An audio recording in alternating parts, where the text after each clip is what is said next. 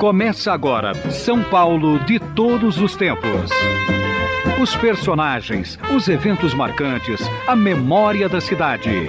A São Paulo de ontem e de hoje. São Paulo de todos os tempos. Um programa premiado com o colar do centenário pelo Instituto Histórico e Geográfico de São Paulo.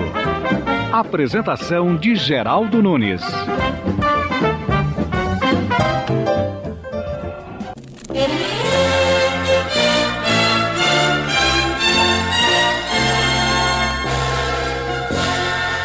Museu Paulista nem todos se lembram, mas o Museu do Ipiranga é uma referência e um cartão postal da cidade de São Paulo. Inaugurado em 7 de setembro de 1895, o Museu Paulista que ganhou este apelido, Museu do Ipiranga, é o resultado de uma proposta de Dom Pedro I, que queria erguer um memorial no local exato da independência. O arquiteto italiano Tommaso Gaudêncio Bezzi foi quem elaborou o projeto para o prédio do museu, pensado também para abrigar uma universidade em uma época em que não havia energia elétrica. Para isso, projetou telhados de vidro e amplas janelas para facilitar a entrada da claridade do dia. A construção ficou por conta de outro arquiteto italiano, Luiz Pucci, e os jardins franceses, que integram o Parque da Independência, foram projetados pelo belga Arsênio Putemans. Na atualidade, o Museu Paulista conta com um acervo de aproximadamente 125 mil unidades entre objetos, iconografia e documentação arquivística, do seiscentismo até meados do século XX. O original quadro Independência ou Morte, de Pedro Américo, faz parte do acervo do Museu Paulista. No programa São Paulo de Todos os Tempos, tivemos a oportunidade de visitar as dependências do Museu Paulista em 1997, ao lado do professor José Sebastião Viter, então diretor do museu. Foi uma reportagem especial que levou o nome No Telhado do Museu, do qual fizemos uma edição especial que ouviremos a partir de agora.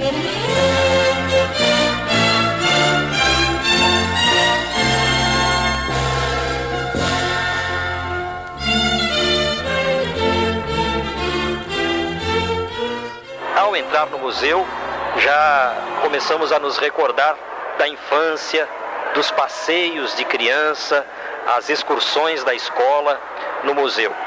Muita saudade ao rever o museu. Eu percebo que o museu está bem conservado, teve as paredes repintadas e aqui, iniciando as escadarias, eu me aproximo do diretor do Museu Paulista, professor Sebastião Viter, que nos recebe com muito carinho mais uma vez.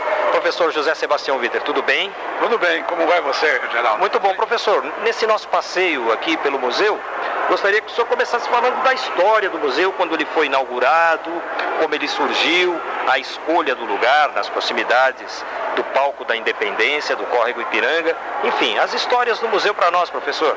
O Museu do Ipiranga, que é, nasceu o Museu Paulista, ele surge do sonho do Dom Pedro I de criar um monumento à independência nos moldes dos monumentos europeus, que são grandes instituições como esta.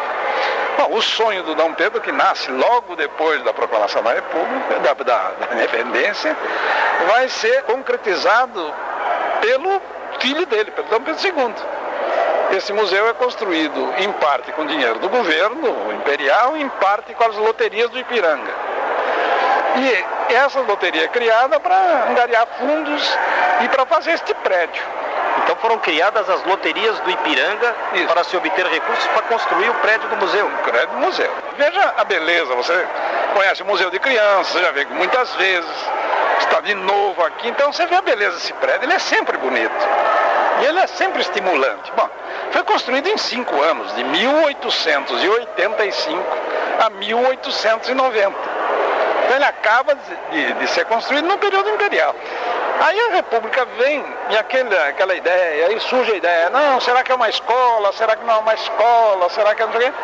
Não, e aí a República cria o, o, O museu. O museu. Que nasce Museu Paulista. Certo.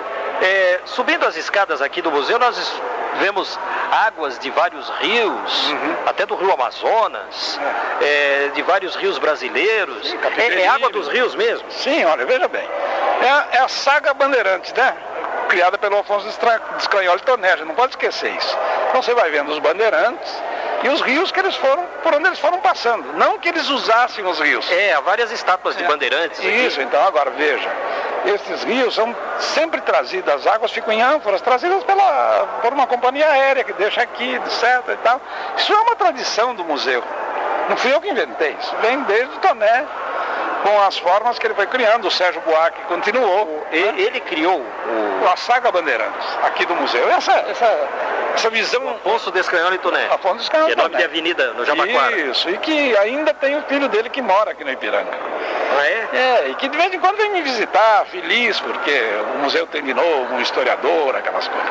Terminando as escadarias, já ingressando aqui nos corredores, eu vejo algumas liteiras, né, do tempo do Império, da escravidão. E agora nós estamos entrando numa sala aqui.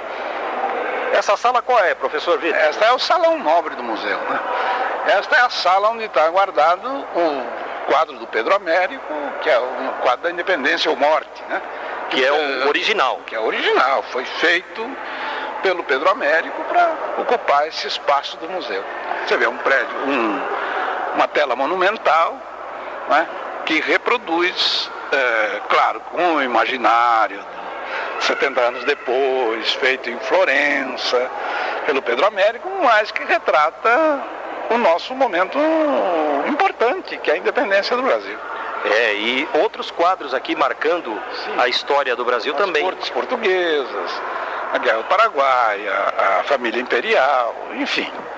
Sabe, é, é o salão que você no dia 7 de setembro, se eu estiver aqui, você quase chora. Eu fico arrepiado de falar, mas você quase chora de ver a emoção com que o público que passa por aqui olha para este quadro.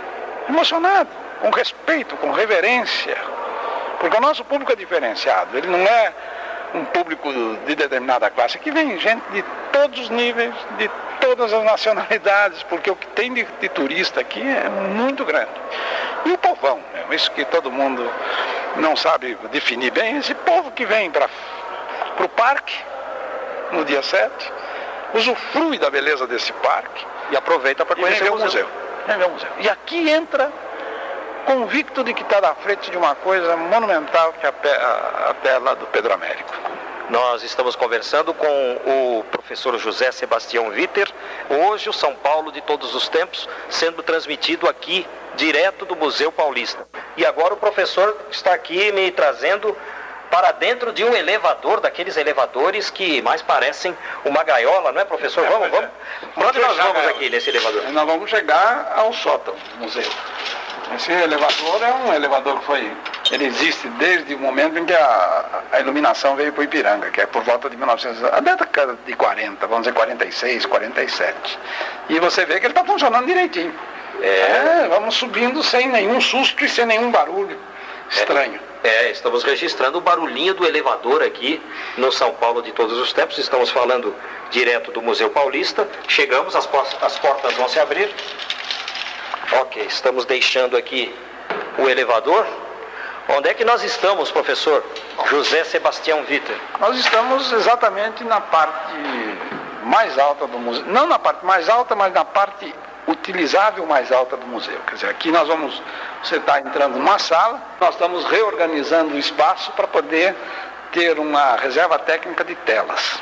É o, é o, chamado sótão do museu. Ainda não chegamos ao sótão. Ainda não? Não, vamos subir mais. Vamos subir mais ainda? Vamos subir Olha, mais. Olha, professor. É, aqui você está podendo ter uma ideia da, das salas monumentais, uma das salas monumentais, e que você, olhando pela janela, vê o que os pombos fazem. É, conte essa, essa história dos pombos para nós, professor José é, Sebastião. Os pombos têm uma, um excremento muito ácido, né? Então você olhando pela janela, você vê que as, as, as coisas que foram criadas pelos arquitetos no começo do século estão praticamente corroídas, nós vamos precisar recuperar e é tudo produto do, do, do, cocô do pombo. E é por isso que o senhor cobriu com telas isso. o lado de fora do museu? É, as galerias e a parte central. Aí as pombas estão imigrando para as torres, que você vai ver que elas estão morando lá. Ok. Quando nós fomos às torres. Para onde estamos indo agora? Agora nós vamos subir ao sótão. Ok. Que é uma outra escada íngreme aqui. Opa, vamos lá. Concluímos a escadaria aqui. Estamos falando da parte mais alta, do sótão do Museu do Ipiranga. Professor José Sebastião eu estou admirado da construção aqui, toda ela em madeira está do jeito que eles fizeram ou houve modificações? Não, isso foi a concepção do Gaudêncio Bezzi, que foi o arquiteto e construtor desse, desse prédio. Você vê toda essa parte de madeira, que são madeiras de lei, né? Você vê a beleza disso aqui, que é uma coisa que o público em geral não pode ver. E o, o a parte de abertura da, da iluminação, tirantes de aço, tudo isso, e que permitem que o museu fique claro, né? E se você vai ver da escadaria, você vai ver que obra de arte, porque não tem sombra de tudo isso aqui. Você não vê nenhuma sombra lá embaixo. É, o museu é iluminado também por luz natural. Luz natural. Porque não havia eletricidade no século passado. Claro. E esta iluminação que se faz daqui não reflete uma dessas tremendas vigas que estão aqui. Você olha lá de baixo, você não vê nada. Isso é só um gênio pode fazer essa. Que projeto maravilhoso, hein? É um projeto. É Gaudêncio Bezzi. É. Estamos falando direto do sótão do Museu Paulista, dentro do São Paulo de todos os tempos. Estamos comemorando a independência no programa de hoje. É, professor Vitor, nós do sótão iremos para onde? Você vai subir mais um pouquinho ainda. É. Vai para o telhado. Certo. Não tem perigo no telhado? Não tem perigo. Então vamos subir. E eu estou agora no ponto mais alto do Museu Paulista, o professor José Sebastião Viter me fez fazer exercícios. Isso é muito bom também para a saúde, viu, professor? Oh, você faz bem, rapaz. Estamos falando do lado mais alto aqui do museu. É. Estamos falando praticamente do telhado. Eu só não estou pisando nas telhas porque elas são de vidro. E existe aqui uma escada giratória onde se vai à parte mais alta do museu e daqui de cima você tem uma visão completa de São Paulo. São Paulo. Eu, como sou repórter do helicóptero na Eldorado durante a semana, dentro do Jornal Eldorado eu sobrevoo a cidade. Então, para mim, não é muita surpresa, mas a visão é maravilhosa. No começo do, do, do, museu, como área de visitação, tinha uma passarela aqui em cima. Uma passarela? É, tem fotografias com as pessoas olhando São Paulo do, do dessa ponto mais alto aqui, que aí será tão alto quanto o Banco do Estado. E você tem quatro pontos aqui. O meu sonho, é, é no, e talvez eu consiga, é colocar quatro lunetas, uma em cada canto e uma passarela. Então as pessoas vão olhar São Paulo de ângulos diferentes por uma luneta, como em todo mundo tem. em todas as torres que você vai no mundo tem. E por que será que tiraram isso? No século passado as pessoas subiam aqui? Não, acho que isso continuou durante o século XX também. Depois, com a evolução do próprio uso do museu, se, foram dificult... se foi dificultando a chegada do público aqui em cima. Estamos conversando com o professor José Sebastião Viter. Estamos visitando o Museu do Ipiranga, nós estamos falando do teto do Museu Paulista. Não tem perigo o acervo do museu com essa umidade do ar tão pequena? Como é que vocês fazem para conservar todo o material? Você passando por alguns setores, você viu que nós temos um, alguns aparelhos moderníssimos que medem a umidade relativa do ar. Na verdade, a construção deste prédio me permite dizer para você que acho que não sofrerá nada porque foi sabiamente construído. E vocês têm um, um serviço de ar-condicionado para manter o... Não precisa. Não? Não, um prédio com esse pé direito e com a disposição dele, eh, como foi feita, o, o, o ar-condicionado não, não... Mas, mas ele foi projetado para ser museu? Porque eu tenho uma informação de que queria se fazer daqui uma escola. Não, as, as histórias são as seguintes. Nasceu com a ideia de ser um monumento. Depois se falou em escola. Depois se disse que a escola aqui era um problema de, inclusive, de salubridade para as crianças. E no fim o governo do Estado republicano já consolida o sonho do, do, Império, que é manter aqui um monumento à independência, que acabou se transformando no Museu Paulista. E ele nasce como Museu Paulista. Não é essa história assim, oh, mas é Museu de Ipiranga, vocês querem transformar em Museu Paulista. Não, ele nasce oficialmente como Museu Paulista. Agora, na minha concepção, o povo dizia assim, onde é que você foi domingo? Ah, eu fui lá naquele museu do Ipiranga, que ficava longe o Ipiranga na época. E aí, Museu do Ipiranga, Museu do Ipiranga, e é, Bexiga e Bela Vista, né? Vira, vira apelido. Claro, exatamente. Estamos trazendo de nossos arquivos uma reportagem feita há 10 anos dentro do Museu Paulista com o então diretor daquele museu, José Sebastião Viter. Durante esse trecho da entrevista, o ex-diretor fez referências ao quadro Independência ou Morte, pintura original de 1888 de Pedro Américo. Bem, falaremos um pouco mais do acervo do Museu Paulista na sequência do programa. O Museu Paulista é vinculado à Universidade de São Paulo e sua atual diretora é a professora doutora Enide Mesquita Samara, que nos atenderá ainda na edição de hoje pelo telefone. Caminhos de São Paulo, um passeio pela história das ruas e bairros da cidade com Geraldo Nunes. Após proclamar a independência no Ipiranga, Dom Pedro seguiu na direção do Burgo de Piratininga, pelo Caminho da Glória, que passava mais ou menos por onde hoje está a Rua Ouvidor Portugal. O relevo era diferente do atual, com aclives acentuados e declives repentinos. O trajeto seguia também pelo caminho do Lavapés, onde havia um pequeno córrego que servia de divisão natural entre a cidade e a zona rural. Canalizado, o córrego passa por onde hoje está a Rua do Lavapés. Ali, lavava-se os pés e trocava-se a roupa, pois era deselegante entrar sujo na cidade após uma viagem. Por isso a rua tem este nome, repetindo, Rua do Lavapés, que nada tem a ver com o lavapés cerimônia religiosa. O trajeto se encerrava por onde hoje está a Rua da Glória, e a entrada na cidade dava-se pelos fundos, onde havia o Pelourinho e a Rua de Santa Teresa.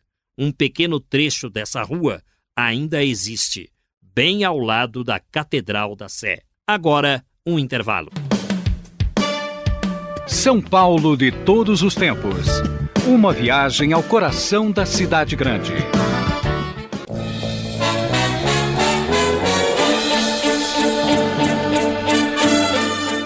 Essa é parte da trilha sonora do filme Independência ou Morte, produção de Alfredo Palácios de 1972. E estamos trazendo na edição de hoje do São Paulo de Todos os Tempos uma reportagem especial que fizemos em 1997 nas dependências do Museu do Ipiranga. Quem nos recebeu naquela oportunidade foi o então diretor José Sebastião Viter, iniciando conosco um passeio pelo térreo do edifício. Depois fomos com ele, literalmente, até o telhado do museu. Nesta sequência da reportagem gravada há 10 anos, visitaremos setores internos do museu destinados à recuperação e manutenção do acervo. Conheceremos o trabalho de restauro de armaduras da Idade Média e visitaremos uma seção que recupera roupas usadas por ilustres senhoras paulistanas da época da independência. Existe no acervo do Museu Paulista um manequim com as medidas das mulheres consideradas bonitas no século XIX. Acompanhe, portanto, mais um trecho dessa reportagem especial. Daqui de cima eu tenho uma visão completa da cidade e observo bem à minha frente os jardins aqui do museu. São os chamados jardins franceses e ao fundo eu vejo também o monumento do Ipiranga. Desses jardins franceses, professor José Sebastião Witter, nós tiramos alguma história? Olha, se tira uma grande história aqui, porque o museu não, não tinha essa, esse desnível na frente dele, até, 1800, até 1922.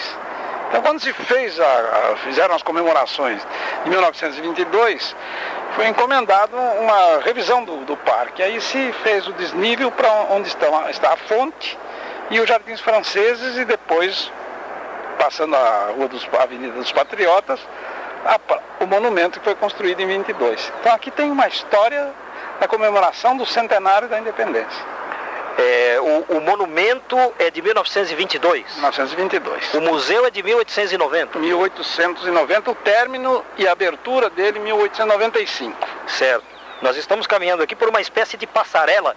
É essa passarela que os, os visitantes caminhavam também? É mais ou menos por ela? É, porque você vai ver a escada em caracol que tem nesta torre, né, que é uma beleza, e que nós queremos torná-la de novo visível para os nossos visitantes. Puxa, que interessante. É um projeto que o senhor pretende apresentar a alguém, ao governo do estado, a quem? Não, esse projeto nós vamos tentar realizá-lo por nós mesmos. Com recursos do próprio museu? É, com recursos não do próprio museu, uma das parcerias que nós temos feito com, com felicidade. Agora estamos saindo do lado externo e estamos entrando na parte interna. O ouvinte aqui dos 700 kHz deve perceber até pelo som a mudança de ambiente. Estou descendo mais uma escadaria aqui. Professor José Sebastião Vitor apontando comigo, viu? Apresentador do São Paulo de todos os tempos. Eu, Geraldo Nunes, ao lado do professor José Sebastião Vitor, numa das torres do Museu Paulista. Porque o museu, quem se recorda do formato, nas extremidades tem duas torres. Duas torres, chamada Torre Oeste, que é a que nós estamos, é a Torre Leste. Certo. Agora, esta torre aqui, por exemplo, hum. você está aqui dentro de uma sala vazia. É. Este é um projeto bonito. Aqui tem uma cúpula de vidro. Pois é, você que... pode pisar nela. É para isso mesmo que ela foi feita. E isso é para demonstrar qual foi a intervenção que nós tivemos que fazer para a torre não cair. Se não fosse a, a loucura desse teu amigo aqui, certamente ao mexermos na torre nós vimos que ela estava com um desnível de 10 centímetros.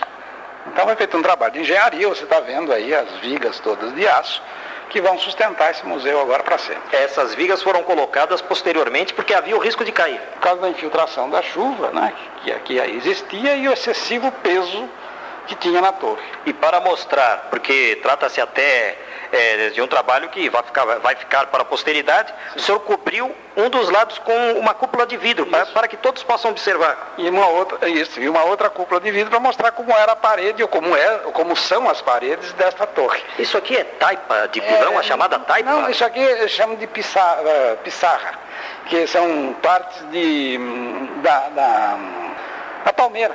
Um galho da palmeira para ficar mais leve. Quer dizer, eles usaram elementos naturais, naturais. para a construção do museu, isso.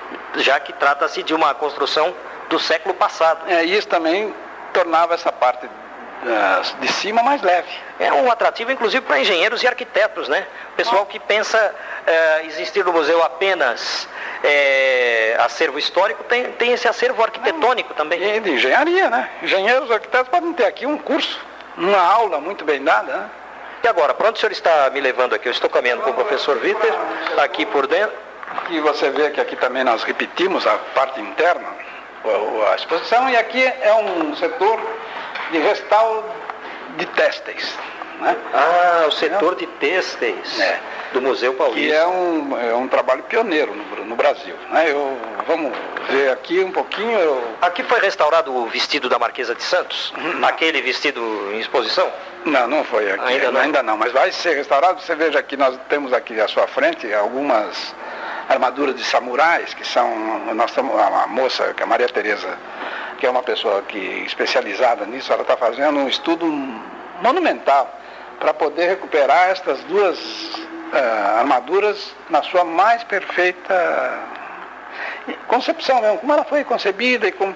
Então, para isso, ela está levando já muito tempo. Ao lado disto, o museu adquiriu coisas modernas, né? maquinário todo moderno, e ela está fazendo um restauro de peças. E é pioneiro isso no Brasil, viu? Restauro de têxteis é um nome até difícil. É restauro de roupas, re, restauro de tecidos. Isso. Então, você veja, olha aqui, eu não tinha visto a Maria. Alguma, alguma peça. Alguma peça histórica está sendo restaurada aqui? Todas elas são, né? Dizendo assim, algumas são, ah, digamos assim, de personagens mais famosos. Nesse momento a gente está com uma bandeira da Guerra do Contestado aqui, uh, aquela camisa que pertenceu ao Solano Lopes, presidente do Paraguai durante a guerra, uh, enfim. Mas o tratamento que todo objeto tem aqui é igual, sendo ele de um personagem famoso ou não. Né? Para o museu, o que interessa é isso como objeto histórico. E como será que uma roupa do Solano Lopes veio parar em São Paulo, hein? Olha, isso eu já não sei dizer. Quer dizer, isso precisa ver, a gente precisa consultar a documentação do museu. Né? Normalmente, gente, às vezes a gente tem isso documentado, às vezes não. Né? Isso está uh, aqui no museu desde do, assim, das primeiras décadas, do início do século, então uh, nem sempre a gente tem essa informação. Esse trabalho de restauro de têxteis é muito demorado. Quanto tempo você leva para restaurar uma, uma camisa, por exemplo, como esta do Solano Lopes? Uh, nesse caso, o que vai ser feito aí é simples, até porque não há tempo para isso. Ela tem que participar de uma exposição, então não há tempo para se fazer. E também ela não precisa que muita coisa seja feita. Agora, se eu tivesse que uh, um objeto em, em, partes, em pedaços, digamos assim, isso depois se eu tiver todo o material na mão. A hora que eu sei o que eu tenho que fazer, o material que eu tenho, usar, que, eu tenho que usar e tendo tudo na mão, pode demorar de seis meses a um ano. É um trabalho, portanto, difícil, né? É, a gente não retece, mas basicamente é isso. Aquele manequim, uh, ele é a primeira ideia aproximada do que seria uh, uma mulher do século XIX, as medidas, não é? Porque as pessoas tinham outras medidas, ou pelo menos isso é o que a gente consegue concluir a partir do acervo que foi guardado. Uh, e eu estou começando a reunir agora todas as medidas masculinas, inclusive, e mais para frente existe esse projeto de, enfim, entrar uh, em contato com o pessoal de medicina, esse pessoal que já tem como determinar isso a partir de algumas informações, para que a gente possa usar isso no século XIX, chegar a algumas medidas padrão de criança, feminina, masculina. Atenção, senhores ouvintes, vamos descrever agora a mulher brasileira do século XIX através da pesquisadora Tereza Cristina. Era uma mulher baixa, né, de baixa estatura. O é, que mais? O que mais que você falaria da, da mulher padrão do século XIX? Olha, elas eram mais baixas, né? Acho que todo mundo era uh, bastante mais baixo do que nós somos hoje. Basta a gente ver pelos adolescentes de hoje que estão cada vez maiores. Então, uh, pelo acervo que a gente tem, a gente chega a essa conclusão de que eram pessoas que equivaleriam ao que hoje seria um manequim 36 feminino, não é? Ah, e é óbvio que a gente tem essa roupa é de uma determinada classe social, é de um determinado grupo de pessoas. A gente não pode esquecer isso, né? É a mesma coisa que você pegar um grupo de, de manequins profissionais hoje e dizer que todas as mulheres ah, de hoje em dia têm aquelas medidas. Não é bem assim. Então a gente precisa, sempre precisa ter essa ideia de que a gente está trabalhando com uma fatia, com uma amostra. Basicamente, a dona Domitila de Castro Canto e Melo, a Marquesa de Santos, era mais ou menos dessa altura. Ela era menor ainda. Ela realmente era muito pequena muito mais baixa do que isso. Isso vocês sabem pelos vestidos, né? Pelas medidas. Tem um vestido dela aqui só e acho que mesmo pela imagem, por fotografia, talvez a gente possa conseguir fazer essa relação uh, no futuro. Não fotografia, no caso dela não, uh, mas enfim, por pintura a gente consiga fazer essa aproximação. Dona Leopoldina, que era austríaca, era mais alta? Aí já não sei dizer. Todo esse acervo, ele está no Rio de Janeiro, no Museu Imperial, no Museu Histórico Nacional. Perfeito, mas da Marquesa de Santos, então? A gente tem um vestido dela aqui no acervo. Era bem pequenininha, bem baixinha? Era baixinha. A partir da, a, por aquele vestido que a gente pode deduzir é isso. O Museu Paulista é o único museu em São Paulo uh, que trabalha isso de uma forma científica. O que, que isso quer dizer? A gente não está só restaurando, mas a gente está fazendo pesquisa e tentando buscar soluções nacionais, soluções locais para o trabalho de conservação e restauração. Né? Então isso, isso é bastante pioneiro. Existem uh, outros museus no Rio de Janeiro, outros profissionais trabalhando, mas não tem essa característica que o Museu Paulista tem de trabalho de pesquisa. Ok, muito obrigado. Ouvimos de nossos arquivos uma reportagem especial feita em momentos que antecediam também as comemorações da independência do Brasil no Museu Paulista. Na oportunidade, entrevistamos o professor José Sebastião Viter, então diretor do Museu Paulista, o Museu do Ipiranga. E o programa de hoje continua, agora explicando a nossos ouvintes o significado dos nomes de algumas ruas. Caminhos de São Paulo um passeio pela história das ruas e bairros da cidade com Geraldo Nunes. O ouvinte Silvio, residente no bairro da Moca, quer saber quem foi Frei Gaspar, nome de uma rua no bairro onde ele mora. Frei Gaspar da Madre de Deus, além de religioso, foi um historiador brasileiro nascido em Santos em 1715 e ali falecido em 1800. Viveu, portanto, 85 anos. Entrou para a Ordem de São Bento e estudou na Bahia, lá iniciando suas pesquisas históricas.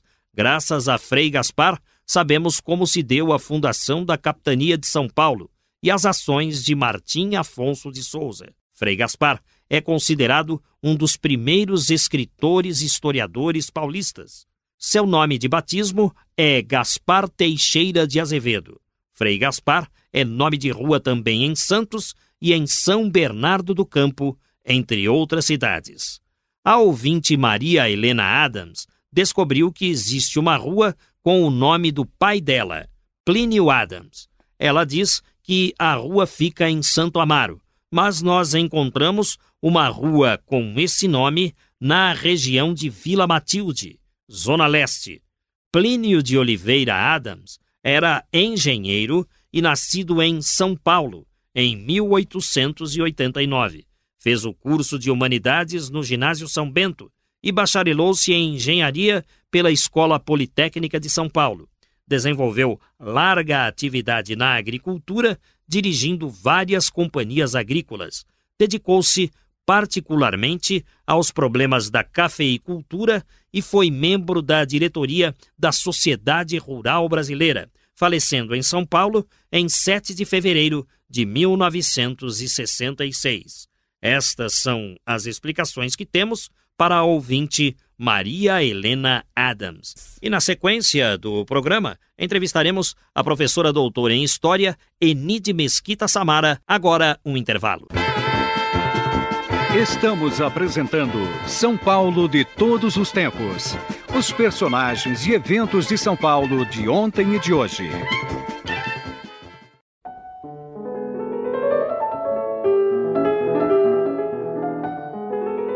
Vamos dar sequência ao São Paulo de todos os tempos, falando um pouco mais sobre o Museu do Ipiranga, que é vinculado à USP, Universidade de São Paulo sua atual diretora é a professora doutora em História Eni de Mesquita Samara e o quadro da independência de Pedro Américo é aquele retrato imaginário da proclamação da independência. O quadro faz parte do acervo, é uma pintura original de 1888 e que pode ser visitado neste 7 de setembro. Há também uma maquete especial retratando a cidade de São Paulo em 1841 e faz parte do conjunto arquitetônico não só o Museu do Ipiranga, mas o Parque da Independência, a Casa do Grito e o Monumento do Ipiranga, que guarda na cripta imperial os restos mortais de Dom Pedro I e suas duas esposas, Dona Leopoldina e Dona Amélia. Para saber das comemorações no Museu Paulista, vamos conversar com a professora doutora Enide Mesquita Samara. Olá, professora Eni, como vai? Tudo bem, e vocês? Esse todo no Parque da Independência é um conjunto histórico. Então, na Casa do Grito, estão sendo preparadas é, exposições para mostrar que a Casa do Grito tem uma conexão muito grande com o caminho que ia para a cidade de Santos. Né? Então, ali tem uma amostra de como essa casa, na verdade, ficava nesse circuito que vinha da cidade de Santos e passava para poder entrar na cidade de São Paulo. E na cripta, nós temos um circunscrito lá que mostra o que é esse monumento da independência, quando que ele foi, na verdade, é, feito para comemorar o centenário da independência em 1922, a sua importância, o fato de estarem os restos mortais de Dom Pedro, inclusive tem um áudio visual que leva o visitante a compreender tudo isso, porque o visitante vai ao museu ou vai ao parque e não tem ideia desse conjunto que na verdade é um todo que foi pensado não só para a comemoração da independência, mas também do primeiro centenário em 1922. E agora eu vou aproveitar um pouco da sua experiência de historiadora e fazer algumas perguntas neste sentido. Pois o não. Museu Paulista, o prédio, foi inaugurado no final do século XIX.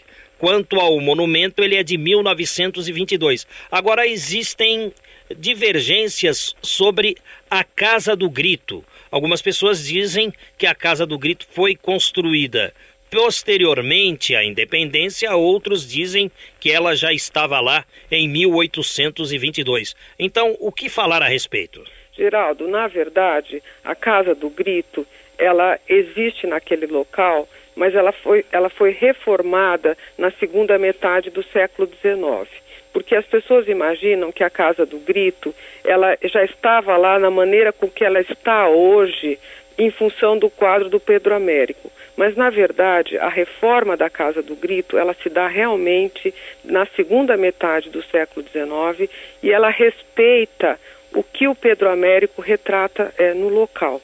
Então, a feição que a Casa do Grito apresenta não é a feição que ela tinha originalmente ela tem a feição do quadro do Pedro Américo. Então, isso é importante que os visitantes saibam. Ela não tinha essas características, embora ela seja uma casa do período, ela não tem as características que ela apresenta hoje, porque ela foi reformada posteriormente.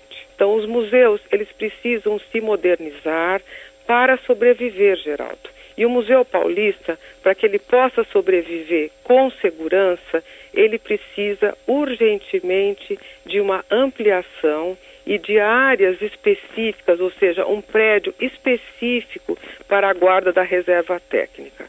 No entanto, o museu ele está se preparando cada vez mais nesse sentido de evitar o acesso de pessoas para as áreas de segurança. Estão acontecendo revistas do pessoal e a Secretaria Estadual da Cultura está fazendo um plano especial de segurança para os museus e o Museu Paulista também está incluído. Mas eu, como diretora, digo: é necessário que o Museu Paulista consiga fazer o seu projeto de ampliação e que guarde seus materiais num edifício separado, evitando esse contato de público ou possibilidades de roubo. É lógico que as possibilidades de roubo sempre existem, são grupos internacionais que fazem essas conexões, mas nós temos cada vez mais que nos preparar para evitar que isso aconteça e que patrimônios culturais tão importantes e valiosos como esses que estão guardados no Museu Paulista sejam preservados de maneira adequada. O que se pretende no Museu Paulista é liberar o edifício integralmente para visitação ao público, tirando do edifício todas as reservas técnicas, as áreas administrativas. Então, o visitante ele terá acesso não só à, à, beleza arquitetônica do prédio como um todo, subindo as torres, tendo a vista da cidade. Será um dia completo de lazer cultural e com acessibilidade, não só ao conhecimento, mas acessibilidade quanto à infraestrutura, tendo uma lojinha, café, água, banheiro, telefone, enfim, tudo que o museu precisa ter por ser um dos museus mais visitados do Brasil, que tem um carinho especial do seu público e que quer receber o visitante com qualidade. Professora doutora Enide Mesquita Samara, diretora do Museu Paulista, eu faço votos para que tudo corra bem neste 7 de setembro no nosso querido Museu do Ipiranga. Obrigado pela entrevista. Eu que agradeço e espero, como sempre, todos os paulistanos e brasileiros no Parque da Independência para nos visitar.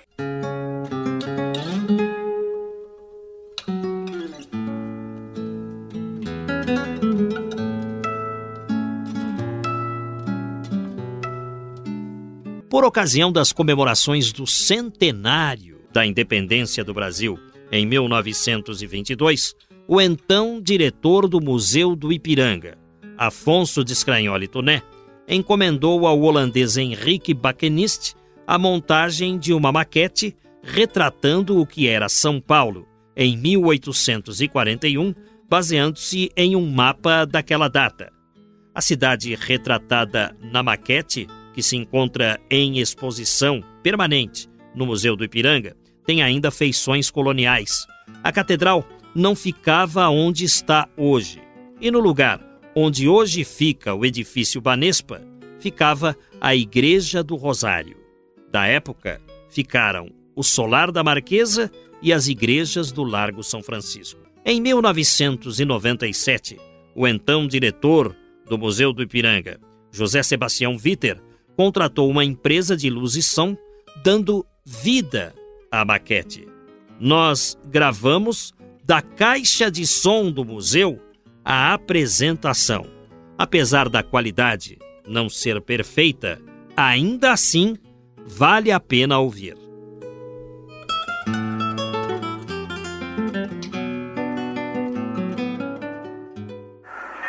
Fundada em 1554 pelos jesuítas, o núcleo inicial da cidade ocupava uma colina na confluência de dois rios, o Tamanduateí e o Anhangabaú. Por isso, para se chegar a São Paulo, era preciso atravessar um desses rios.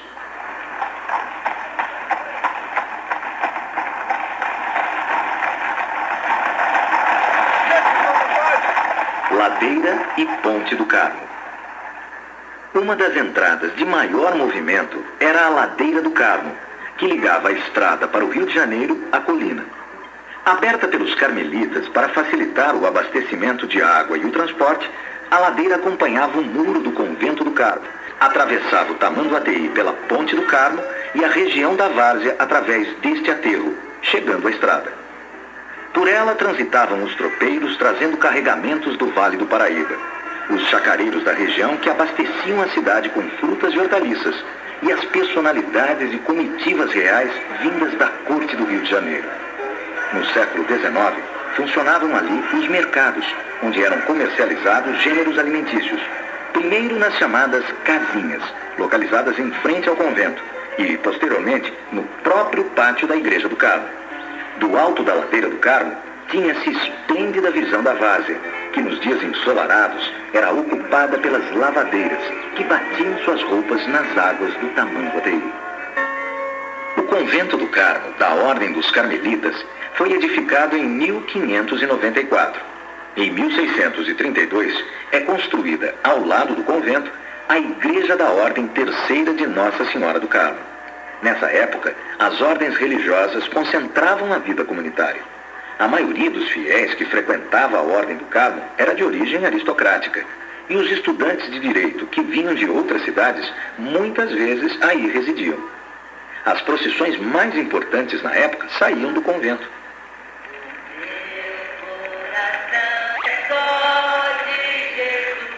Na procissão dos passos eram montados oratórios enfeitados por flores junto a algumas residências.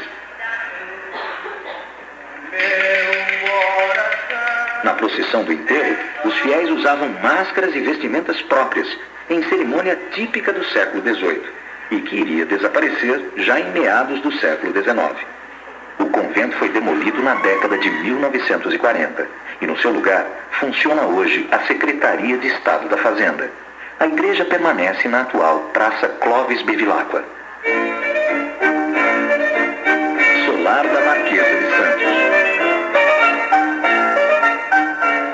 Próxima do convento era muito valorizada. Nela moravam as famílias mais abastadas da cidade. Na rua de Santa Teresa, que saía do largo em frente ao convento, à direita de quem subia a ladeira, morava Domitila de Castro Melo, a Marquesa de Santos. Sua residência destacava-se das demais pelo luxo e imponência. Construída em fins do século XVIII, suas paredes eram ornamentadas por pinturas e pelo mais fino acabamento, todo em material importado. A Marquesa de Santos marcou época. Gozava de muito prestígio e sempre ocupava o melhor lugar em festas e espetáculos.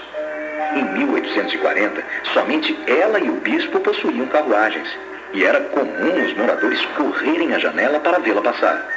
Hoje, o solar da Marquesa, restaurado, abriga o Museu da Cidade de São Paulo. Pátio do Colégio. Seguindo pela rua de Santa Teresa, chegava-se ao Pátio do Colégio, o marco inicial de São Paulo, onde os jesuítas instalaram o Real Colégio de São Paulo de Piratininga.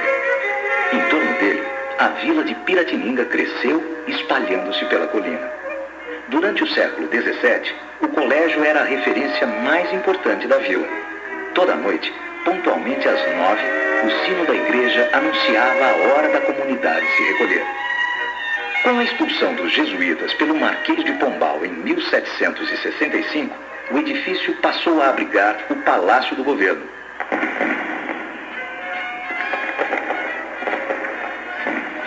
século XIX, o pátio era conhecido como Largo do Palácio, onde eram realizadas as atividades cívicas da cidade. O edifício passou por inúmeras modificações. No final do século passado, teve parte de sua fachada remodelada. Já neste século, todo o conjunto arquitetônico foi demolido. Em 1980, edificou-se uma réplica do edifício original. Atualmente, ele abriga o museu dedicado a José de Anchieta e reúne, entre outros objetos, fragmentos da construção original.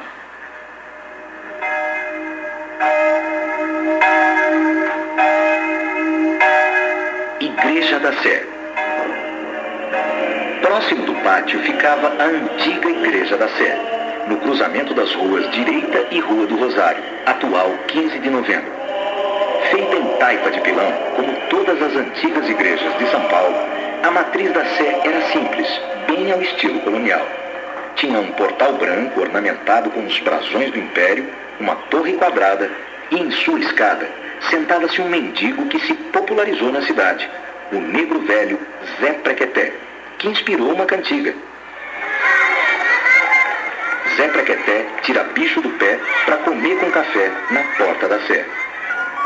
Daniel Kida, um reverendo protestante que visitou São Paulo em 1839, observou que nas missas da Sé eram entoados cantos parisienses considerados profanos e que já haviam sido proibidos na Europa. Aliás, as missas celebradas eram bem diferentes do que conhecemos hoje. Na Sé não havia cadeiras e as mulheres sentavam-se no chão. A diversão das crianças era pregar os vestidos no assoalho. Toda a área sofreu enormes mudanças no começo deste século. A igreja e vários quarteirões foram demolidos e em 1913 inicia-se a construção da nova catedral, que ficaria pronta 50 anos mais tarde. Rua do Rosário. A Rua 15 de Novembro, que se inicia na Praça Antônio Prado e termina na Praça da Sé, teve várias denominações em 1841, chamava-se Rua do Rosário, em virtude da igreja de mesmo nome que lá existia. Depois tornou-se Rua da Imperatriz, em homenagem à visita de Teresa Cristina, imperatriz do Brasil. Com a proclamação da República em 1889, recebe finalmente o nome de 15 de novembro. Esta rua sempre foi uma das mais importantes da cidade. Nela se concentravam as lojas mais elegantes, os bancos e os principais ateliês fotográficos, entre eles o de Militão Augusto de Azevedo, no número 58, quase em frente à Igreja do Rosário dos Homens Pretos. Nesta igreja, as cerimônias misturavam práticas africanas trazidas pelos escravos ao culto religioso. Nas cerimônias fúnebres dos negros da Irmandade, cantava-se durante toda a noite e os vizinhos incomodados reclamavam a transferência do templo para outro local. Foi demolida no início deste século e sua sede transferida para o Largo Paissandu. Mosteiro de São Bento. No extremo norte da colina, localizava-se o Mosteiro dos Beneditinos, um dos mais antigos edifícios religiosos depois do colégio e do convento do Carmo. A sua construção teve início no final do século XVI. Ao contrário da região do Carmo, o lado norte concentrava as camadas mais pobres da cidade. O mosteiro dos beneditinos passou por várias reformas ao longo de sua existência. Em meados do século XVII, teve sua reedificação financiada pelo bandeirante Fernão Dias Paz. Já neste século, em 1911, sua igreja foi totalmente demolida e, em seu lugar, foi construída outra, em estilo gótico. O mosteiro se conserva até os dias atuais. Vale do Ayangabaú. O lado oeste da colina ainda não havia sido plenamente ocupado em 1841. O vale do rio Ayangabaú representava uma barreira natural para o desenvolvimento da região que só se resolveria com a construção do viaduto do chá, em fins do século XIX. O bairro do Chá, como era conhecido em virtude das plantações de chá na encosta do vale, era formado por chácaras produtoras de hortaliças e frutas. Por estar fora da vila, essa região era o lugar onde os escravos se reuniam para fugir de seus senhores. Após a instalação do viaduto, as chácaras do Barão de Itapetininga e do Coronel Arouche, entre outros, começaram lentamente a ser loteadas, incrementando o crescimento da zona oeste da cidade.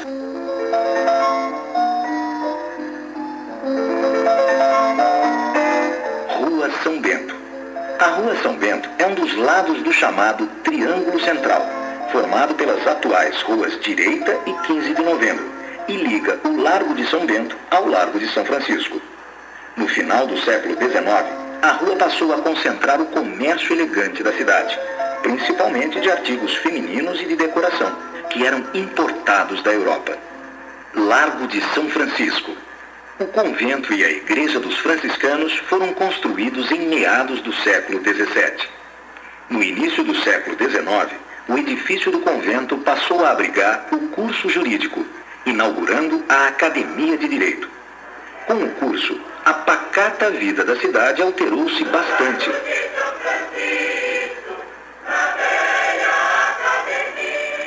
O silêncio da noite era então quebrado pelas algazarras de grupos de jovens frequentadores de novos pontos de encontro noturnos. São Paulo passou a ser conhecida também como Burgo de Estudantes, tal a força da presença deles na cidade. A torre da igreja de São Francisco completa o triângulo formado pelos templos do Carmo e de São Bento. O edifício do convento foi demolido e em seu lugar foi construído o edifício da Faculdade de Direito.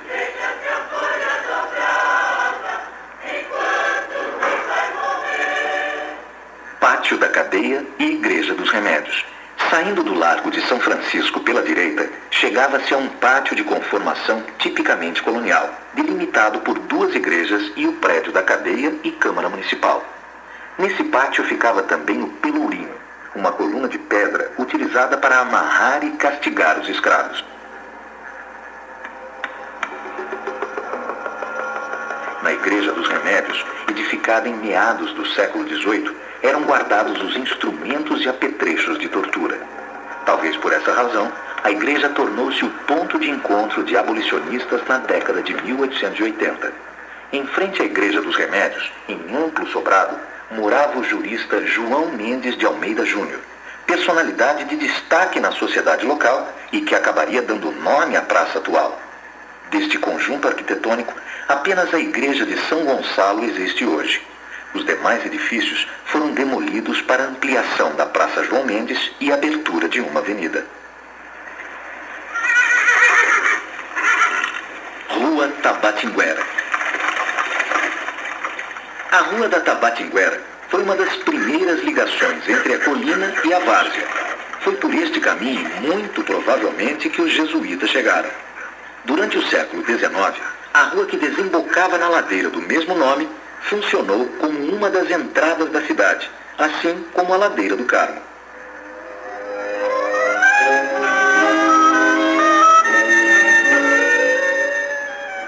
Apesar do pouco que restou da arquitetura e do traçado urbano da São Paulo oitocentista aqui representada, hoje em dia ainda é possível identificar na região central algumas das antigas edificações que fazem parte da nossa história urbana. Você ouviu o espetáculo de luz e som do Museu Paulista, o Museu do Ipiranga, cuja maquete pode ser visitada neste 7 de setembro. Basta querer. E o programa de hoje vai se encerrando. A todos, desde já, o nosso abraço.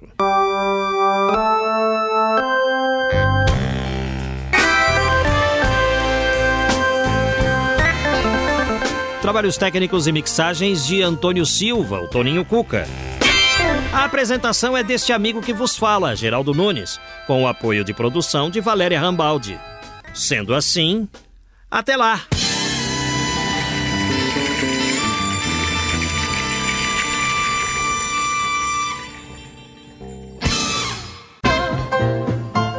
Estamos encerrando mais uma edição do programa São Paulo de Todos os Tempos os personagens, os eventos marcantes, a memória da cidade. A São Paulo de ontem e de hoje. São Paulo de todos os tempos. Um programa premiado com o colar do centenário pelo Instituto Histórico e Geográfico de São Paulo. Apresentação de Geraldo Nunes.